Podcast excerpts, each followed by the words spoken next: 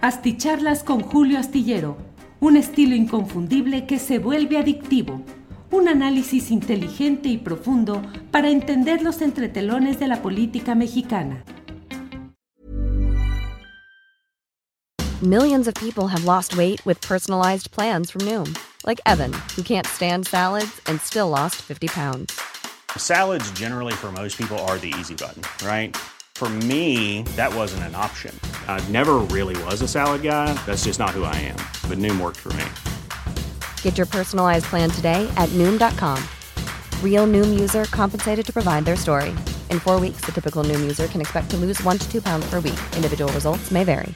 Planning for your next trip? Elevate your travel style with Quince. Quince has all the jet setting essentials you'll want for your next getaway, like European linen premium luggage options, buttery soft Italian leather bags, and so much more. And it's all priced at 50 to 80% less than similar brands. Plus, Quince only works with factories that use safe and ethical manufacturing practices. Pack your bags with high-quality essentials you'll be wearing for vacations to come with Quince. Go to quince.com slash trip for free shipping and 365-day returns. Hola, buenas noches. Hoy es el viernes 28 de enero de 2022. Y en este viernes la verdad es que vamos a un poquito entrar a la dinámica del fin de semana, una videocharla digamos que más reposada, sin un tema específico, sino más bien con la idea de ir planteando pues um, eh, los temas que ustedes vayan preguntando. Vamos a hacer este un viernes de preguntas y respuestas. Ustedes van preguntando, yo trato de responder lo que pueda y sepa, pero también le lanzaré algunas preguntas y de ahí vamos viendo, eh, yo iré al azar seleccionando algunas eh, respuestas y bueno, pues vamos disfrutando de este fin de semana. Como siempre, eh, estamos transmitiendo a través de YouTube, de Facebook y de Twitter en vivo y estamos además a través de TikTok. Ya hay muchos eh, comentarios, agradezco a quienes van llegando desde diferentes partes del país y del extranjero a esta cita en las videocharlas. Eder Gutiérrez, ya listos como siempre. Eder, muchas gracias. Diego Irrinzi, Buenas noches al mejor periodista de análisis político mexicano. Julio, ¿no crees que existe un evidente fenómeno de lumpenización en la oferta política global y en todo el espectro? Sí, Diego, creo que hay una decadencia en cuanto a la formulación de candidaturas a puestos de elección popular en el mundo completo y en nuestro país particularmente. La verdad es que ese predominio de los intereses de los partidos y el virtual monopolio que tienen para postular candidatos ha hecho que en países como México pues se elija o se proponga a quien tiene dinero para hacer una campaña onerosa, dinero venga de donde venga, sea como sea, y por otra parte una serie de complicidades, alianzas entre quienes participan en todo este tema. José Javier GD, buenas noches a todos, gracias eh, Alejandro Cruz Vélez, muchas gracias. Javier González, listo para escuchar tus argumentos, gracias. Eres el mejor, digan lo que digan, mi Julio, dice Alejandro Cruz Vélez, gracias. Los aspiracionistas, ¿qué opinión merece, le merece que contratistas de Pemex le presten su casa al hijo del presidente respecto de la vida del primogénito de AMLO? Ahorita contesto de eso. Eh, ¿Cuál es su opinión con respecto a la supuesta alza del agua por la señora Chainbaum? Eh, Julio no me llega la notificación, dice user y ahí viene toda una serie de números. Pues sí, el problema es que no avisan. Em, buenas noches, dice Rey Estadista. Bueno, los aspiracionistas rápido le entra al tema de este día. A mí me parece que, o sea, reitero lo que he dicho, eh, sobre todo cuando se vino toda esta discusión relacionada con las empresas o la empresa chocolatera de hijos del presidente López Obrador. Dije que es obligado para cualquier ciudadano y para cualquier periodista el investigar la evolución patrimonial de las familias en el poder y que muchos ejemplos hemos tenido a lo largo de las décadas de los abusos de hijos, esposas, familiares de los presidentes de la República. Baste recordar los escándalos en la etapa de Miguel de la Madrid, de José López Portillo, de todo ha habido en el Vicente Fox, no se diga con los hijos de Marta Sagún, en fin. Eh, me parece a mí que es una obligación y que hay que vigilar la evolución patrimonial de las familias en el poder, que debe revisarse con cuánto iniciaste cuando no tenías el poder y con cuánto terminas cuando sí tuviste el poder, porque si tienes una evolución patrimonial vertiginosa y cuantiosa, eh, porque en el tiempo exacto en el que estás tus familiares en el poder, pues caray, hay espacio para presumir, para suponer que puede haber algún tipo de conflicto de interés. Sin embargo, en el reportaje específico o los videos que ha presentado eh, Latinus, a mí me parece que no hay la comprobación que debería darse de un tema muy delicado, muy preocupante y que requiere desde luego investigaciones a fondo, precisas y concisas. Es decir, la señora Caroline Adams, según lo que se sabe y se conoce, ha tenido siempre un nivel de vida alto, una riqueza acumulada, es una mujer especializada en ah, pues el cabildeo, la gestión de asuntos petroleros y eso la coloca en un rango de preguntarse qué tanto ese tipo de gestiones y de cabildeos pueden impactar el interés nacional en temas delicados como es el energético, particularmente el petrolero. Sin embargo, lo que se muestra en, esta, eh, en este tema no es una demostración. Recordemos lo que fue el reportaje de la Casa Blanca. Impactante, impecable, no había manera de eludir o de discutir o de interpretar. Hechos concretos y no más. Aquí hay, por principio de cuentas, lo que yo veo es una pretensión de extrapolar lo que es la personalidad del presidente de la República, Andrés Manuel López Obrador, con sus hijos. Puede haber y se ve que hay una contradicción en el estilo de vida, en las convicciones respecto a cómo desarrollar cada cual eh, el apego o no a la riqueza, la búsqueda del éxito financiero y económico o no. Pero yo soy de la idea de que a ningún hijo se le puede juzgar por lo que piense, crea o sea su padre y tampoco al padre por lo que haga o diga el hijo. Me parece que es un principio básico. Y mientras no se demuestre el hecho de que este hijo del presidente López Obrador ha tenido actos de corrupción y que ha eh, generado conflicto de interés, lo que hay hoy es una inferencia, es una suposición. Desde luego hay datos que son eh, preocupantes, como este hecho de que una de las casas haya sido, la más lujosa, haya sido anteriormente eh, o haya sido propiedad de un empresario estadounidense en asuntos petroleros que estaría recibiendo eh, contratos y beneficios económicos del actual gobierno mexicano. Eso tiene que detallarse y tiene que explicarse desde cuándo, cómo, de qué manera para poder eh, emitir un juicio sobre esto. Desde luego, la simple exhibición de la manera de vivir de este eh, hijo del presidente López Obrador, pues es algo que genera suspicacia y que va en contradicción con lo que postula el padre. Pero insisto, el padre no tiene por qué estar pagando las culpas de lo que haga el hijo, ni el hijo de lo que haga el padre, a menos que haya una demostración de un vínculo de que esa forma de vida de, de esta persona ha sido a partir de contratos, concesiones, negocios, influencias, conflicto de interés en ese rango.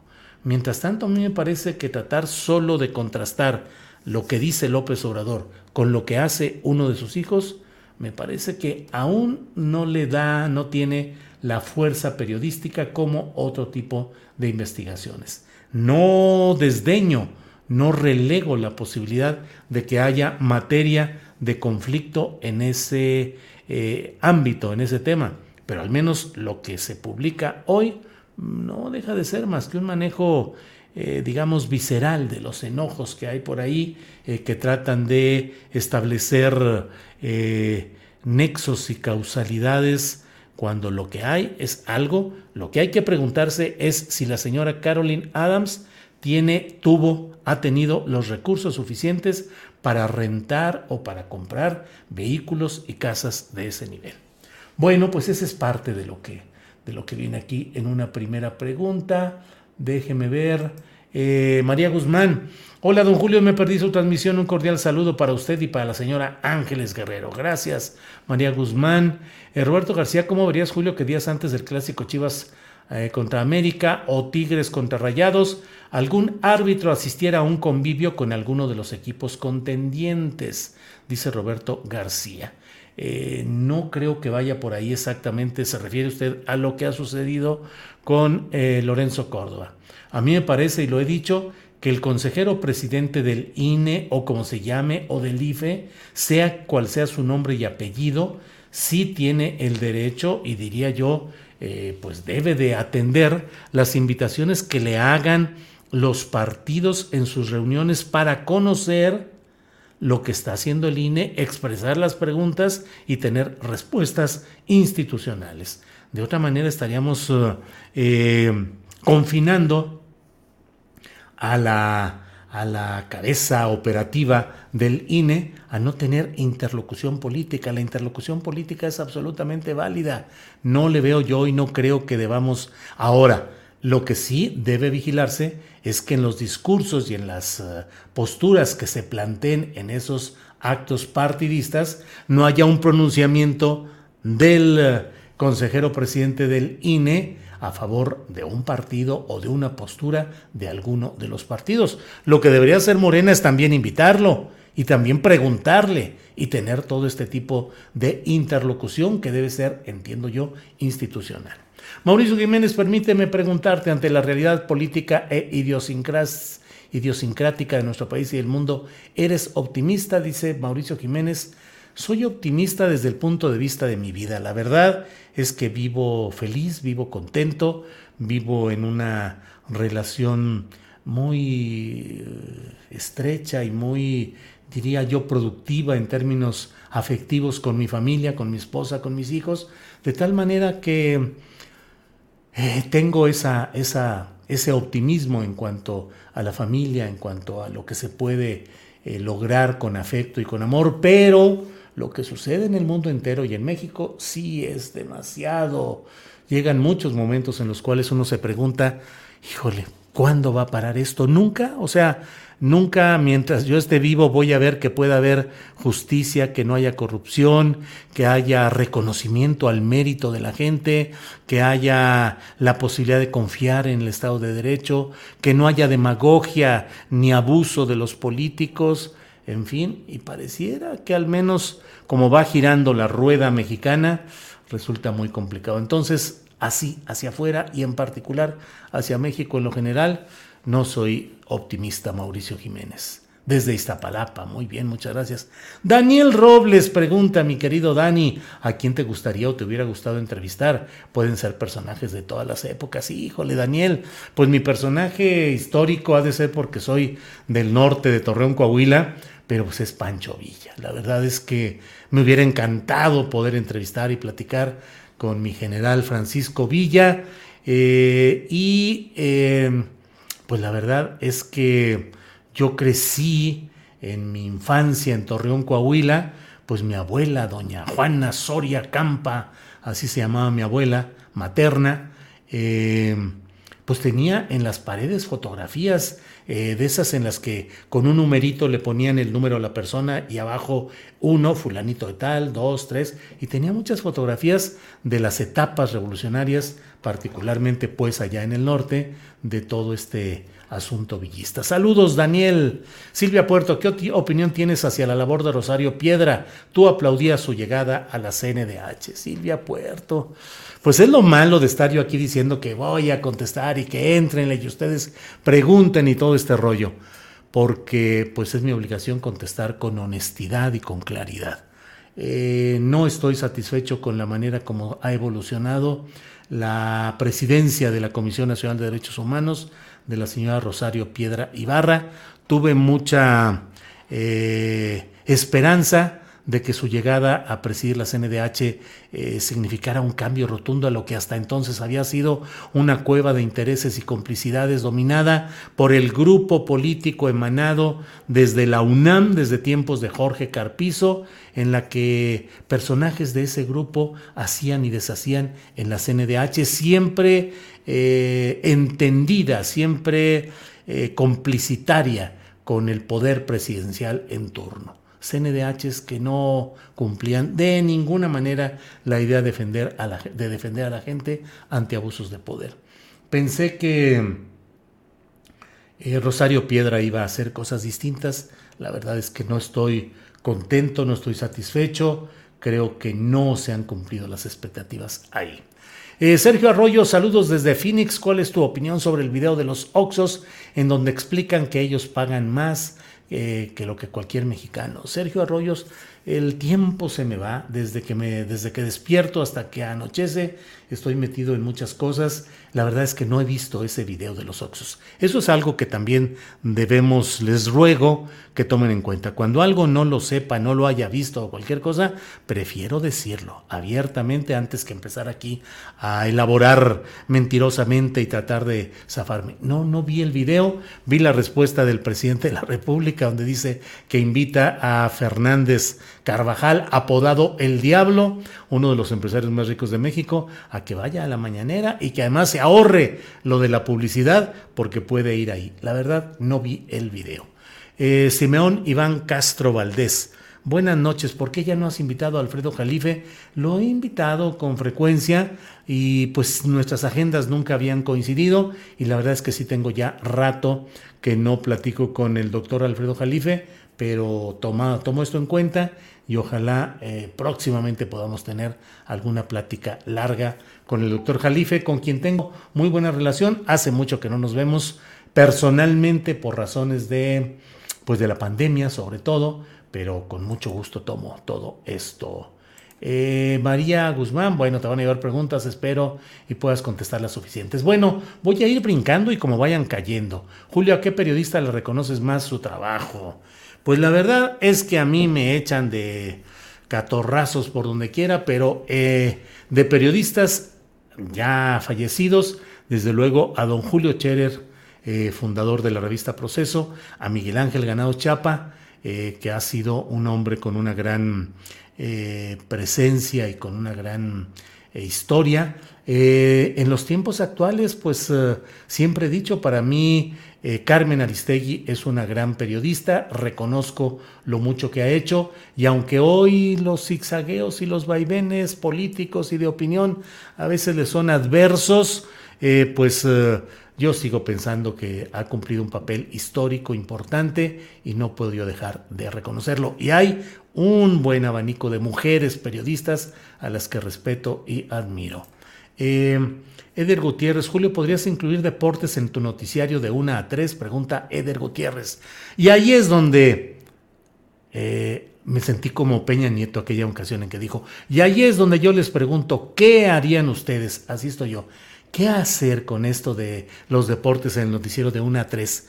¿Creen ustedes, por favor, ahora sí conteste quienes están del otro lado, creen que deberíamos de incluir otro tipo de temas como deportes en nuestro programa de 1 a 3? Pregunto deportes, pregunto tecnología, Pregunto espectáculos también. Hay quienes me dicen, oye, no metas nada más cultura, cultura, la cultura de los conciertos y el teatro. Mete espectáculos también de lo que está pasando, de lo que está pasando en la televisión, de lo que está pasando en las eh, en todo este tema. Así es que, por favor, les pido que me digan si creen que debemos de incorporar ese tipo de temas a nuestro programa.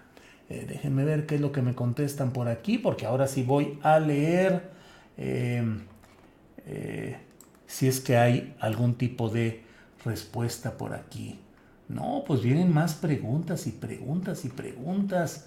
No voy a alcanzar. Nos vamos a echar aquí dos horas o tres horas y este, mi hija Sol Ángel en su programa de los jueves eh, hace, tiene un programa en el que invita a especialistas para hablar de un tema y luego termina y dice, bueno, hasta aquí llego con lo que, con lo que es la parte formal del programa. Hasta aquí llegué con los especialistas y a partir de ahora entramos a la chisma. Así dice mi hija, para no decir solo el chisme, sino la chisma, o sea, la platicada, el cotorreo. Y dice, aquí sí, ya saben que aquí vamos a hablar de todo como salga. Quien quiera ver la parte formal, hasta aquí llegamos. Y a partir de ahorita le entramos al otro. Entonces, pues estoy esperando que me digan eh, algo de...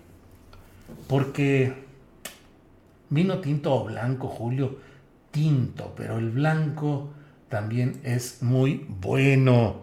Eh, pregunta Froilán Eduardo Hernández. Ya sabe que hay los clásicos que dicen el mejor vino blanco es el tinto, porque dicen que en realidad el tinto es el único bueno.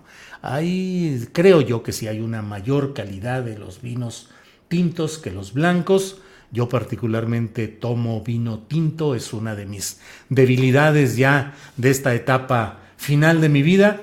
Este, sí, probar buenos, buenos vinos eh, me gusta. El vino blanco también, pero es, eh, suele ser menos um, complejo, dirían, que el propio tinto.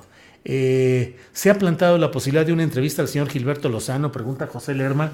Sí, sí me la he planteado, pero créanme que tengo miedo de las reacciones a veces pues casi histéricas del señor Gilberto Lozano. ¿Cómo me encantaría poder platicar con él? en un tono pausado, reflexivo, sin que haya insultos y sin que haya salida de tono, pero no estoy tan seguro. A mí me gustaría mucho hablar con él, hacer una buena entrevista de su ideología, de sus puntos de vista, una, una entrevista eh, con tonos de debate también. Yo no digo que solo preguntarle y esperar lo que me responda. Y, yo cuando hago ese tipo de entrevistas suelo plantear, oye, eh, voy a revirar un poco, voy a comentar para que no caiga tan de pronto este rollo. Si el señor Gilberto Lozano se pudiera hacer una entrevista bien tranquila, reflexiva, eh, con debate, a mí me encantaría.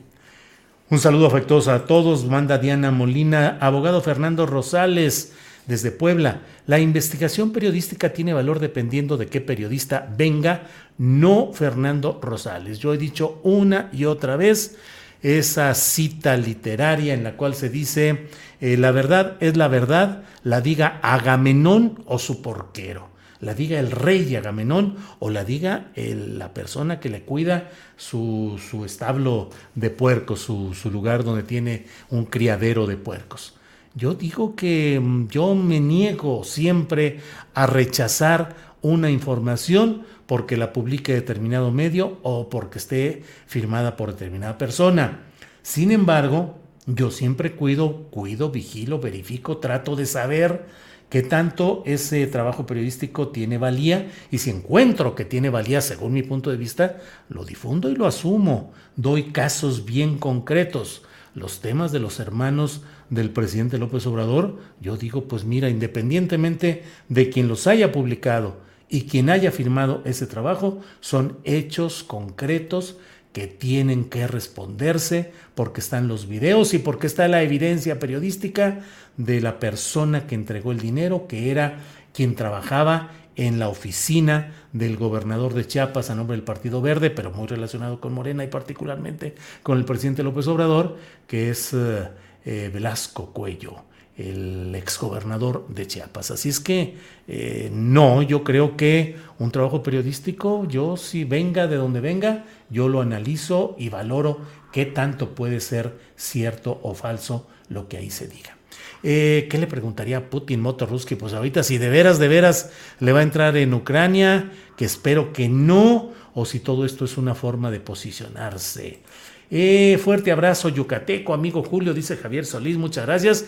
Recuerden que no nos enojamos aquí en Tripulación Astillero para que quien tenga la intención de darnos diamantes acá en TikTok o una aportación económica nos ayuda. Y no me lo preguntan, pero alguien puede decir, bueno, ¿para qué quieres ese dinero? No lo quiero específicamente para un pago de un sueldo para mí. Yo tengo un ingreso eh, con eh, mi columna de la jornada y he tenido siempre un ingreso derivado de esta actividad en las redes sociales, particularmente las videocharlas, con lo que monetizadas nos da YouTube, pero necesitamos dinero para pagar de manera decorosa a los miembros de nuestro equipo. Y qué más quisiera yo como un sueño que pudiéramos tener dinero suficiente para poder encargar reportajes especiales sobre los temas que nos envían y para poder tener un equipo de trabajo, redactores y desde luego quien supervise el material que pueda estar aportando información constante. Pero pues las cosas se nos han puesto complicadas con estas desmonetizaciones de YouTube y compañía. Mm, Julio, no, no he sabido nada del gobernador de San Luis, dice José Guadalupe Armenta Martínez.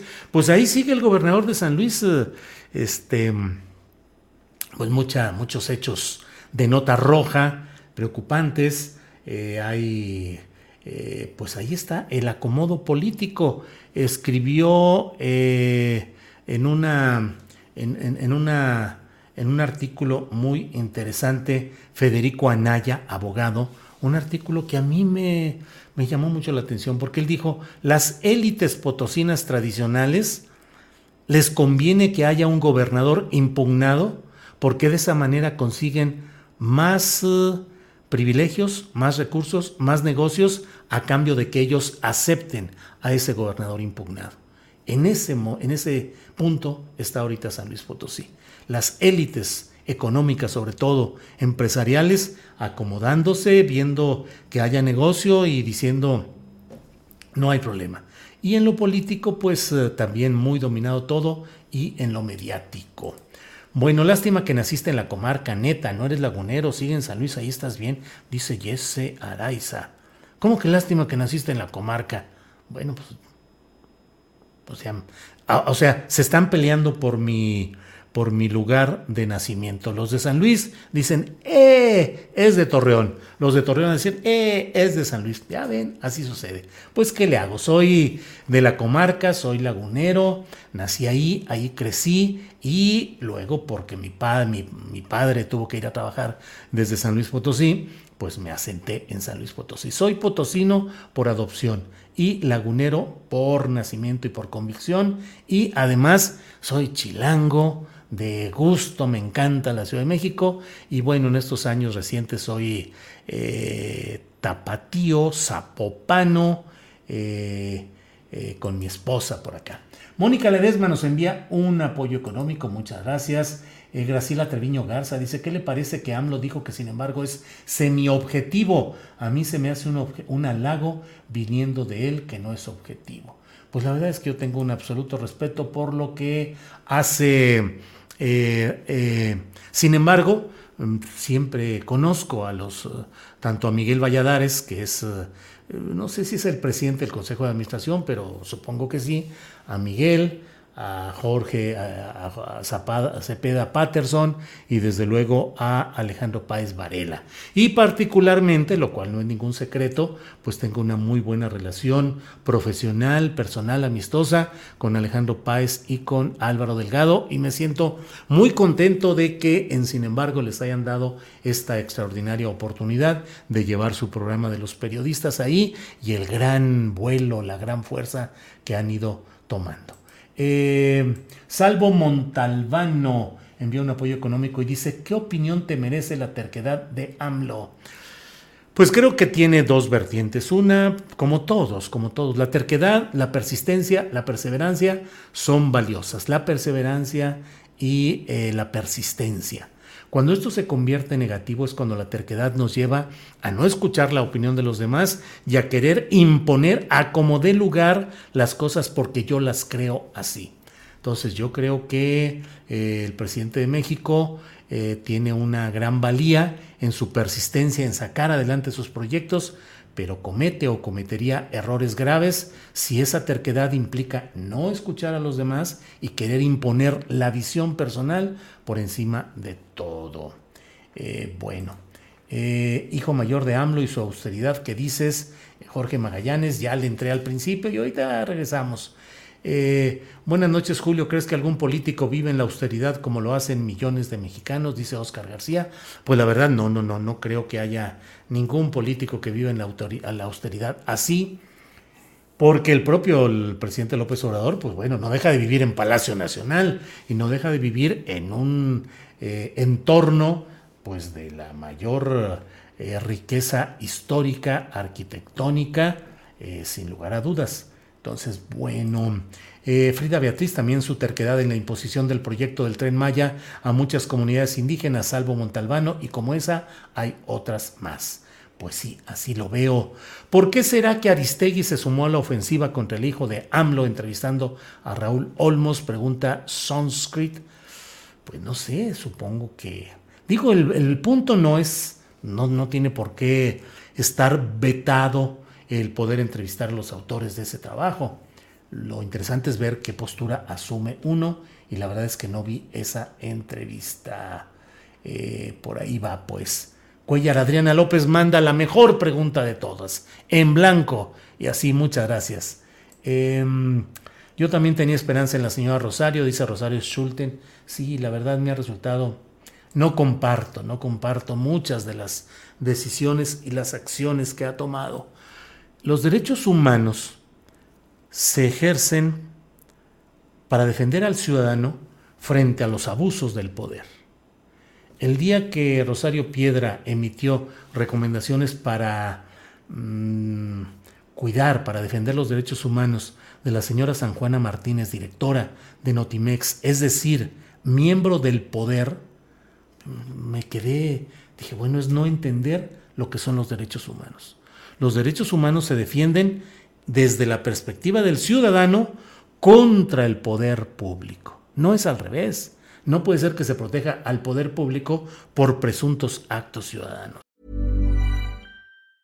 Hey, I'm Ryan Reynolds. Recently, I asked Mint Mobile's legal team if big wireless companies are allowed to raise prices due to inflation. They said yes. And then when I asked if raising prices technically violates those onerous two-year contracts, they said, "What the f*** are you talking about? You insane Hollywood ass." So to recap, we're cutting the price of Mint Unlimited from $30 a month to just $15 a month. Give it a try at mintmobile.com slash switch. $45 up front for three months plus taxes and fees. Promo for new customers for limited time. Unlimited more than 40 gigabytes per month. Slows. Full terms at mintmobile.com.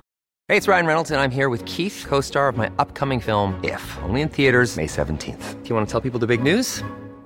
All right, I'll do it. Sign up now and you'll get unlimited for $15 a month in six months of Paramount Plus Essential Plan on us. Mintmobile.com slash switch. Upfront payment of $45 equivalent to $15 per month. Unlimited over 40 gigabytes per month. Face lower speeds. Videos at 480p. Active Mint customers by 531.24 get six months of Paramount Plus Essential Plan. Auto renews after six months. Offer ends May 31st, 2024. Separate Paramount Plus registration required. Terms and conditions apply if rated PG.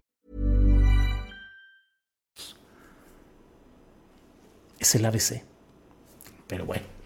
Em, a Julio, por favor, puedes comentar el problema que tenemos en Hidalgo con el pago de aguinaldo a maestros. Dice Laura Bonita. Laura, pues la verdad es que no sé exactamente a lo que se refiere, pero si por aquí nos topamos con otro mensaje suyo, podemos comentarlo. ¿Qué orilló que no invitaras más a Leonardo Schwebel? Dice Romeo Giles, quien nos envía saludos desde las Américas, Ecatepec de Morelos, Estado de México. Mire, Romeo, estaba yo en, en aquellas semanas o meses posteriores a mi COVID, que debo decir, ya lo he dicho muchas veces, que tuve un largo post-COVID, que todavía un poquito tengo un cansancio y tengo una eh, resistencia al ejercicio físico todavía pero, y no es por flojonazo, es porque físicamente hay algo que no termina de acomodarse. Y eso que tuve el COVID hace un año y meses. Pero bueno, estaba yo todavía saliendo de ahí, eh, empecé a hacer eh, todo este tipo de la conducción de las mesas y en una de las mesas tuvimos problemas técnicos. Si Leonardo Schwebel nos ve y si hubiera alguna equivocación o exageración de parte mía, desde luego me lo puede decir y con gusto lo habré de compartir. Pero esto es lo que yo vi, lo que yo, en, frente a lo que yo actué. Hubo problemas eh, técnicos con el Internet, como sucede todos los días, ustedes no saben las broncas que tenemos de que ya está la entrevista programada y no entra el Internet, o entra y se está yendo, o el propio entrevistado a veces le mueve algo y bla, bla, siempre son los problemas. Y en ese día hubo problemas técnicos de Internet con Leonardo, y Leonardo supuso pues no sé, no sé qué habrá supuesto. No voy a, no voy a hablar de suposiciones. Pero él dijo que había, que se le estaba censurando en el programa. Entonces yo sí ahí dije, a ver, a ver, a ver, espérame. Este, ya, oye, Leonardo, dime, ¿cuándo te hemos censurado? ¿O por qué hablas de censura? ¿O qué es la censura? Y Leonardo, de una manera muy abierta, dijo, no, pues lo que pasa es que aquí, porque no me, no, no, no me dicen y no tengo yo y no pude decir lo que pensaba y bla, bla, bla. Le dije, no, no, no, no, por favor, no digas eso.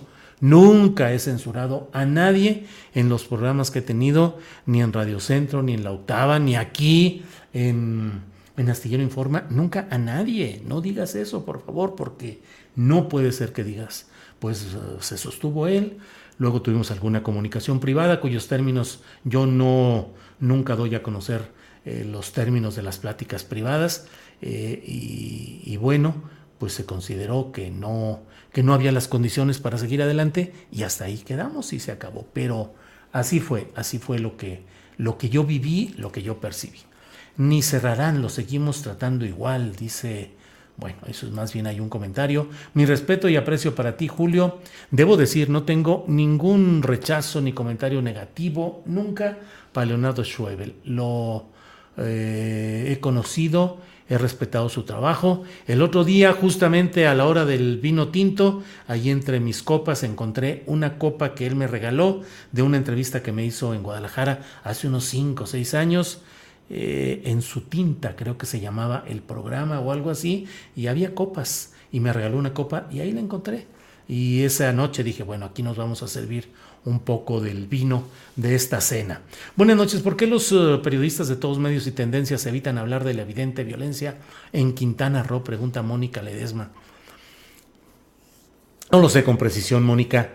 Eh, no sé por qué. Sí veo que no hay la abundante eh, vista periodística en lo que pasa allá, que es muy grave y muy continuo, recurrente. No lo sé.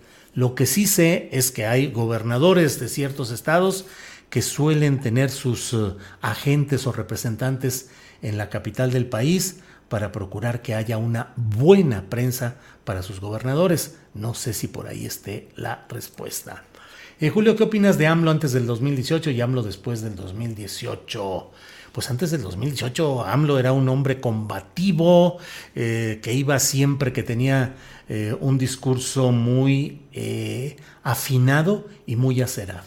Pero cuando se llega al poder las cosas cambian. Es una vulgaridad la que decimos con frecuencia de que no es lo mismo ser borracho que ser cantinero.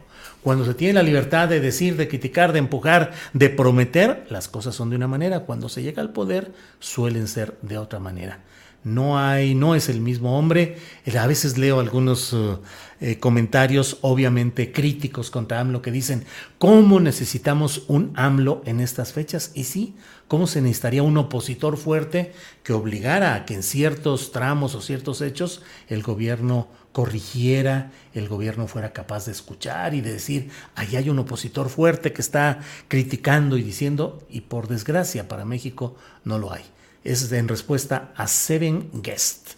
Teo Sánchez invita a los ingenieros de la CFE que fueron a la mañanera a hablar de la reforma en tu espacio, dice Teo Sánchez. Gracias Teo por el comentario. Saludos maestro Julio desde Comitán, dice Antonio Vázquez. Gracias. Eh, bueno, ahí está Consalvo Montalbano. Estimado Julio, parece ser que los programas de los periodistas no son desmonetizados.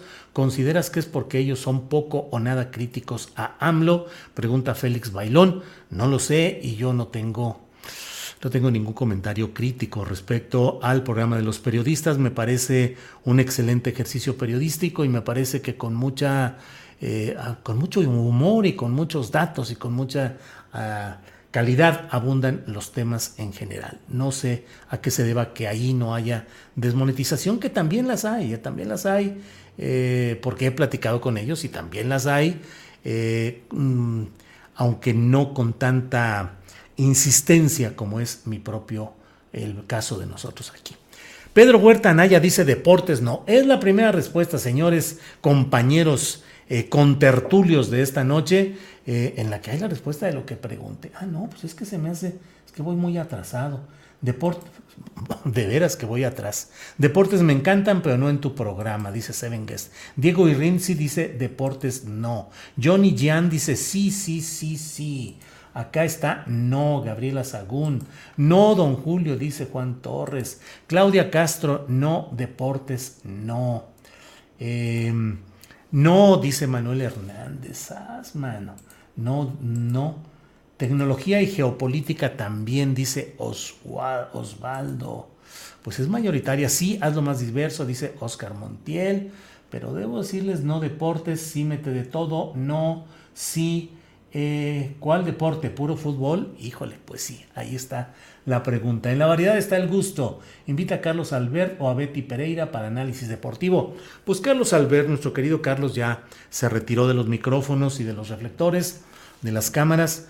Si no, claro que nos hubiera encantado tener un, comentario a la semana de Carlos Albert. Sería de súper lujo, pero bueno, pues él eso ha decidido ya.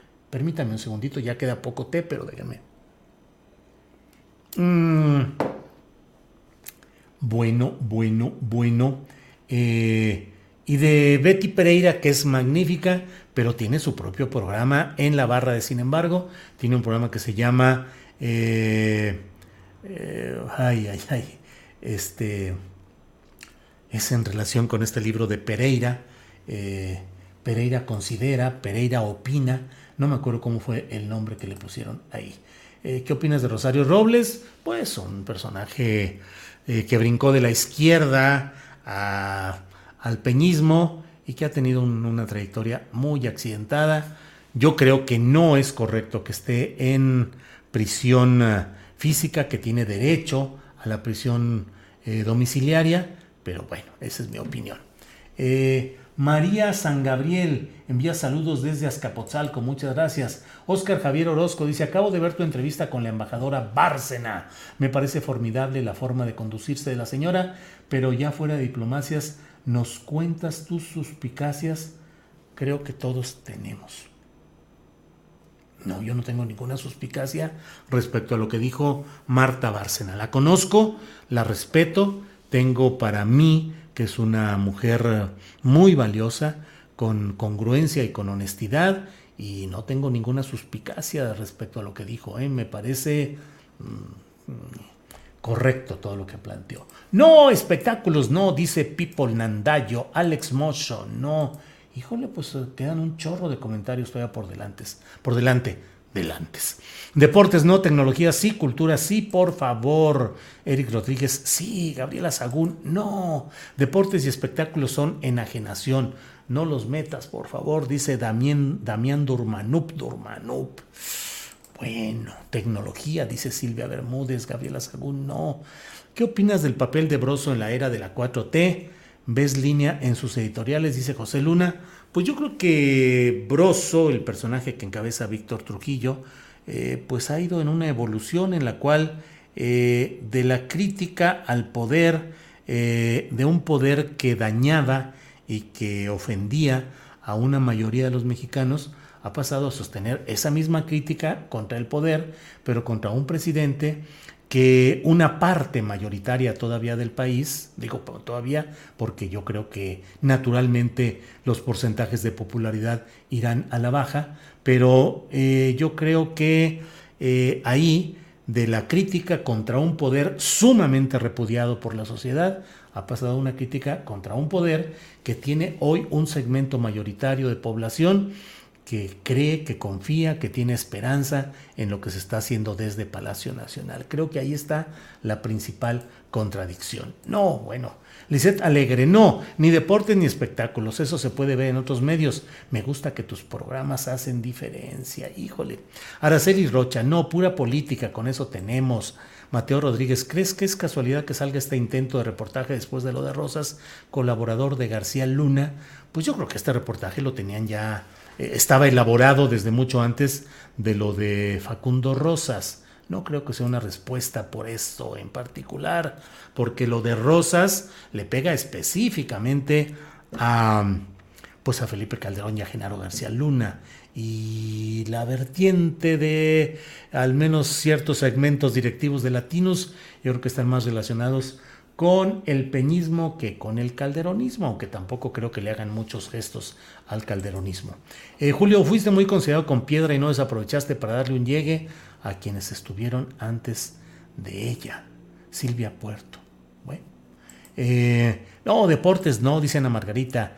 Julio, ¿crees que AMLO te haría una entrevista? Dice César Rivera. No, yo creo que no. Además, la verdad, pues es que el presidente se la pasa tres horas diarias dando una entrevista colectiva. Eh, de acuerdo con tu reconocimiento a la gran Carmen Aristegui, para mí tú y ella son los mejores, dice Juan Carlos Guerrero Delgadillo, hombre muy amable, muy amable. Y siguen deportes, no, no deportes, no, ya hay muchos noticiarios con esos temas, deportes, no, órale, pues sí, es mayoría. A mí en lo personal me gusta tu trabajo como está, a mí no me gustaría deportes, supongo. Bueno, muchas gracias, hay muchos comentarios, muchas... Híjole, de vez en cuando o algo de deportes, pero de manera crítica y no centrarse en el fútbol, dice JMTDL. Qué hueva deportes, dice Osvaldo. Eh, ¿Qué prefiere don Julio, tacos o hamburguesa? Pregunta Mexicanos con Memoria y Dignidad MX. Mexicanos con Memoria, tacos, sin lugar a dudas. Y no me toque ese son ahorita porque mi mujer y yo estamos muy cuidadosos aquí en nuestra casa, pero aquí cerca de la casa en Zapopan hay unos tacos sabrosísimos, que nomás de pensar, bueno, bueno, bueno, tacos, tacos totalmente. Que eso ya lo contestamos. Eh, juguetes coleccionables. Astillero, ¿cuándo incluyes a más jóvenes en tu programa? Dice Raúl Emilio Alfaro Flores pues eh, trato de incluir lo más que puedo, no solo jóvenes, sino voces distintas que usualmente... Cuando empezamos en Radio Centro, la verdad es que era uno de nuestros grandes orgullos el que le dábamos mucha voz a mucha gente que participaba por primera vez, aunque tuvieran la edad de un servidor, pero que teníamos la posibilidad de participar en un, en un medio de comunicación masiva, eh, así, electrónico.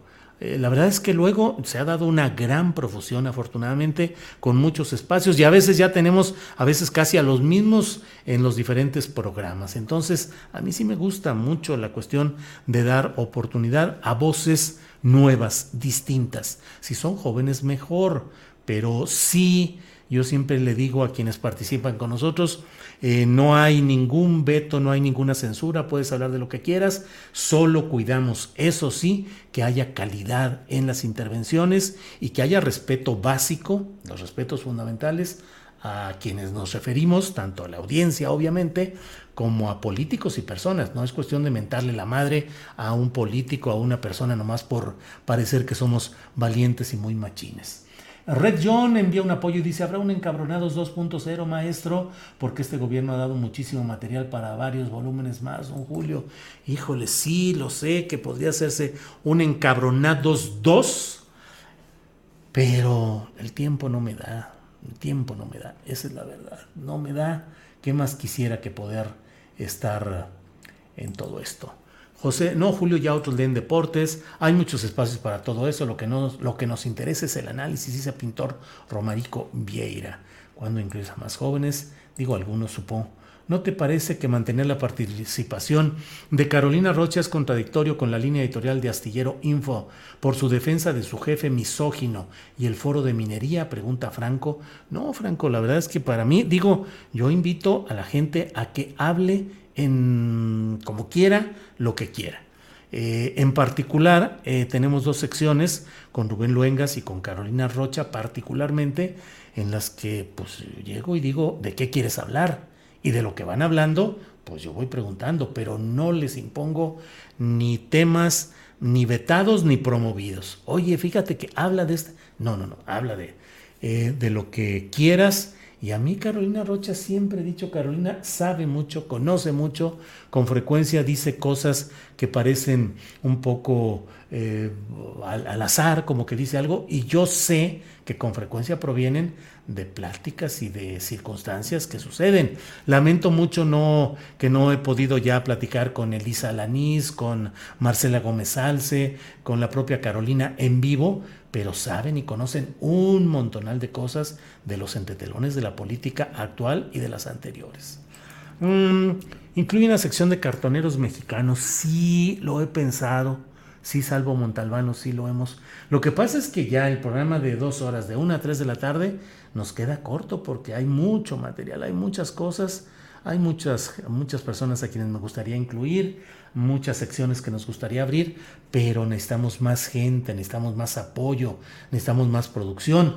Adriana Buentello, la productora y coconductora de, de Una 3, híjole, se, se, desdobla, la verdad, Adriana, para poder salir adelante y nos, pues se cansa uno, nos cansamos y si tuviéramos más recursos, más posibilidades, créanme que haríamos algo distinto. Buenas noches, Julio. Debería hacer un reportaje al nuevo aeropuerto AIFA antes de su inauguración.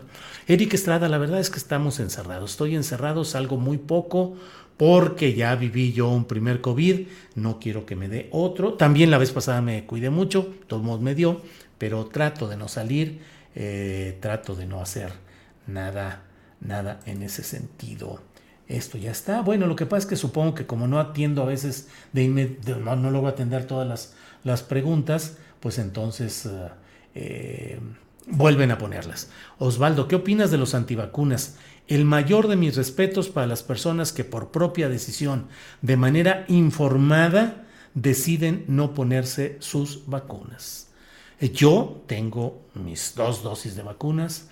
Eh, no estoy en contra, ni reprocho, ni tengo una opinión negativa de quienes, estando informados, sabiendo lo que puede suceder, en todos los sentidos, no solo en las posibilidades de la infección en sí o el contagio, sino también de lo que puede suceder con esa introducción de este tipo de sustancias en nuestro cuerpo y lo que hay de lecturas de lo que puede ir pasando. Entonces, no tengo yo una postura contraria a ellos. Alguien de tu auditorio pregunta tu opinión con respecto al apoyo moral del presidente AMLO López Gatel. Una respuesta acertada está en la publicación de Fabricio Mejía, el culpable de tus pesadillas. Órale, dice Augusto Mota. Muchas gracias, Augusto. Em, yo creo que el presidente de la República, el presidente López Obrador, no debe emitir juicios adelantados ni certificados de presunta inocencia cuando hay señalamientos judiciales que deben caminar por los caminos institucionales que hay.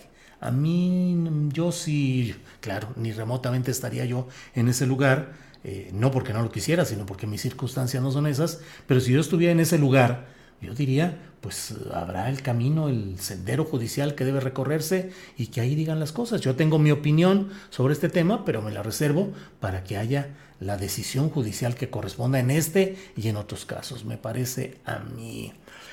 Eh, tú descansando y yo trabajando, el trabajo nos hará más libres, dice juguetes coleccionables. Pues sí, eh, así andan las cosas. Bueno, hay periodistas que mienten como respiran, dice Suárez Márquez. De todos lados, eh, Suárez Márquez, de todos lados. Así es. Eh, se murió Verdaguer y estaba vacunado. Comentario hizo Octavio Martínez Soriano. No conozco exactamente, sé que murió de COVID. No sé cuál era la circunstancia de Diego Verdaguer. La verdad es que no. Eh, digo, no, no es uno de los cantantes o músicos que yo hubiera preferido, no, no, es decir, no soy afecto a su música, lo respeto como artista y como persona y más ahora que ha fallecido, pero la verdad es que no. Bueno, ya nos fuimos un chorro de tiempo, llevamos 50 minutos. Les agradezco mucho la posibilidad de estar en contacto, les invito a que nos veamos el próximo lunes o el, um, el próximo lunes o en estos días, sábado domingo, si hay alguna cosa interesante. Ya me faltó eh, preguntarles si les dejo ahí para la próxima o si alguien me quiere escribir al correo eh, electrónico de julioastillero.gmail.com. Pero me estoy preguntando en estos días cómo hacer para tener una, una, una revisión de cómo está nuestro trabajo en redes sociales. Eh, les dicen community manager hasta donde entiendo, pero yo quisiera, ¿quién? Yo quisiera encontrar a alguien que con convicción política y social de lo que estamos haciendo y periodística nos ayudará también con un diagnóstico de alguna manera a encontrar la manera de que nuestro material, que déjenme decirles sin falsa modestia, que yo creo que diariamente tenemos material muy interesante y muy importante, pero necesitamos eh, un equipo que nos ayude a seccionar, a poner los títulos adecuados y a moverlo en las redes sociales. Ojalá y encontremos alguna respuesta, alguna eh, forma de, de, poder avanzar en ese terreno que creo que es muy necesario. Graciela Treviño Garza, ¿qué le parece que AMLO dijo que sin embargo es semi-objetivo? A mí se me... Bueno, esto ya lo leímos. Gracias, Graciela Treviño, Jaime Martínez, Julio de izquierda moderada, radical simulada o de convicciones y principios. Yo en lo personal trato de ser un hombre de izquierda con convicciones y principios que ejerzo mi vida pública desde el periodismo, no desde la política. Si estuviera desde la política, creo que sería más... Um, eh, eh, pues más, a lo mejor más radical. Estaría, estaría seguramente del área de quienes se dicen de los uh, radicales. Hay muchos comentarios, se los agradezco, muchas, muchas gracias. Hay muchos comentarios, me apena no poder contestar a todos, pero ustedes entenderán que físicamente resulta complicado seguir en todo esto. Sonia Millán dice, me gusta mucho, sin embargo, sí, también a mí. Zapopano, don Julio, tapatíos son los de Guadalajara. Ya ve, me dice Tessy Aguirre. Ya ven, sí es cierto, tapatíos son los de Guadalajara. Zapopanos. Eh, Así es. Entonces, a las chivas les tenemos que decir que son chivas zapopanas, no de Guadalajara, dado que su estadio está en Zapopan, no en Guadalajara. Ah, ya empezamos aquí con los pleitos regionales y con todo este tipo de cosas. Muy bien, eh, muchas gracias. Eh, pero si está María Hahnemann y Adriana Sol, sí, claro, están María Hahnemann, Adriana Sol de las Juventudes eh, claro que así es. Muchas gracias.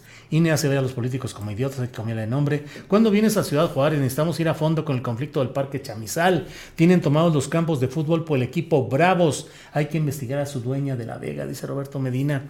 Antes de que se viniera esta, esta etapa del Omicron, la verdad es que yo estaba deseoso de, de haber ido a, a Ome en ah, Sinaloa donde... No, ya estoy aquí.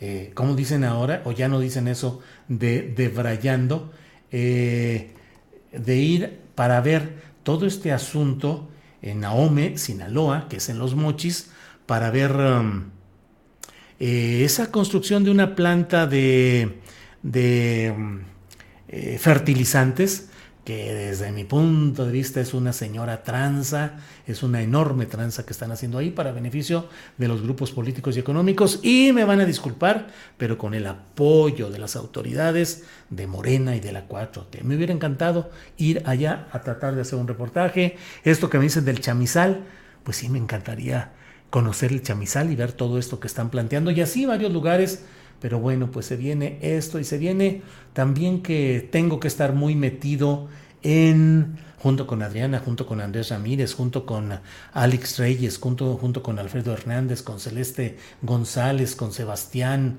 Enríquez, pues tenemos que estar muy activos viendo lo que hacemos con nuestro proyecto y no dejar que se nos caiga, porque luego se cae nuestra... Eh, nuestro desarrollo en todo esto. ¿Qué piensas de la falta de objetividad que promueven los chayotubers con tal de monetizar? Pues ya lo he dicho muchas veces que el periodismo tiene que ser capaz de ver en redondo, no estacionarse solo en un lado y que la crítica debe ser general y no debe uno tener miedo de criticar al gobierno que tal vez uno como ciudadano apoya y que tal vez como ciudadano va a seguir apoyando y que tal vez va a estar en las marchas de defensa cuando sea necesario, pero como periodista tiene que ser cuidadoso, equilibrado, eh, plural y dar en el periodismo dar el espacio a todo lo que deba decirse y proponerse, incluyendo la crítica.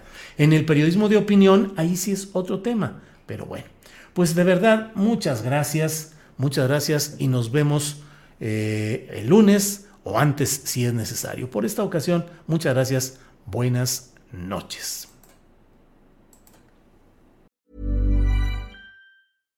Hi, I'm Daniel, founder of Pretty Litter. Cats and cat owners deserve better than any old-fashioned litter. That's why I teamed up with scientists and veterinarians to create Pretty Litter.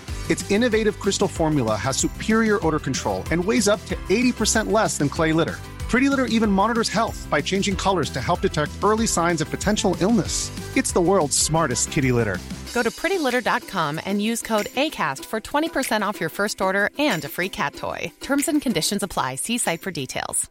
¿No se merece tu familia lo mejor? Entonces, ¿por qué no los mejores huevos? Ahora, Egglands Best están disponibles en deliciosas opciones. Huevos clásicos, de gallina libre de jaula y orgánicos de Egglands, que ofrecen un sabor más delicioso y fresco de granja que le encantará a tu familia. En comparación con los huevos ordinarios, Egglands Best contiene la mejor nutrición como 6 veces más vitamina D, 10 veces más vitamina E y el doble de omega 3 y B12. Solo Egglands Best. Mejor sabor, mejor nutrición, mejores huevos. Visita egglandsbest.com para más información.